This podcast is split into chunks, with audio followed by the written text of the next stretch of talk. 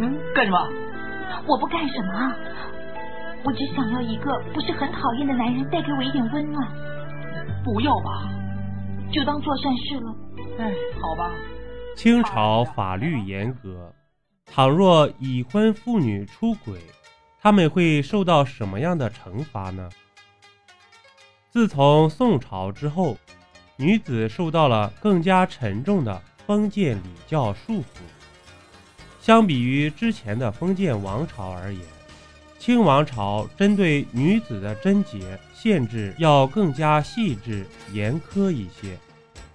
那么，你知道清朝的已婚妇女如果出轨了，他们会受到什么样的惩罚吗？这里我们先来简单介绍一下《大清律例》。此国家法典的制定从顺治元年开始，在顺治、康熙和雍正的共同努力下，《大清律例》终于趋向成熟。乾隆皇帝即位之后，针对前朝律文及成立，还进行了重新编订。此次编订一直到一七四零年才宣告结束，而新编订出来的律文则被称为《钦定大清律例》。在这部相对非常完整的法典中，针对女子犯奸有着非常严格的分类和规定。像《大清律例刑律犯奸》中，第一条就明确指出：凡合奸杖八十。有夫者杖九十，刁奸者杖一百。即是说，倘若男女双方在你情我愿的情况下发生通奸，那么女子就会被杖责八十。倘若这个犯法的女子有丈夫，那她将会受到杖责九十的惩罚；而被男方诱奸的，则会被杖责一百。再加上法典中还规定了其合奸、刁奸者男女同罪，因此涉案男性在被捕之后也会受到和涉案女子一样的刑罚。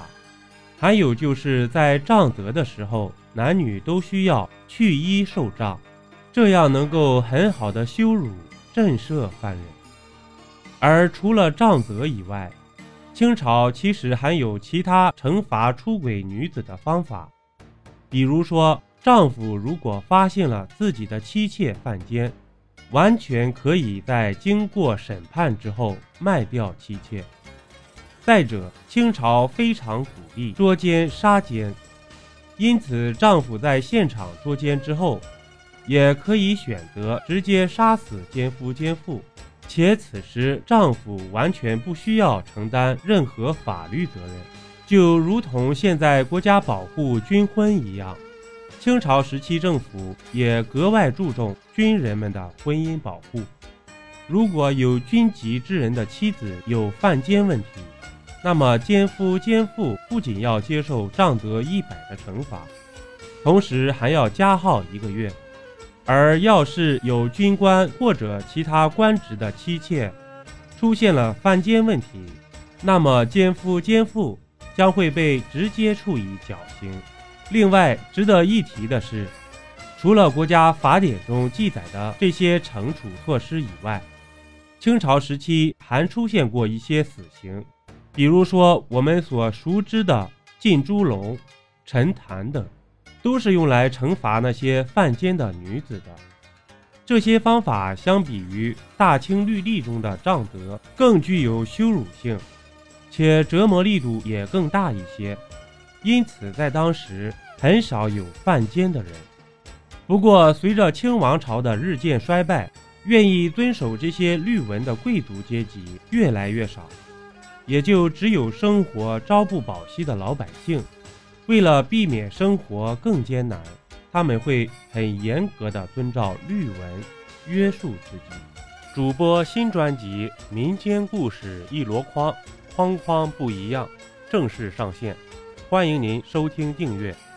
本集播讲完毕，点个关注，订阅一下哦，下集我们不见不散。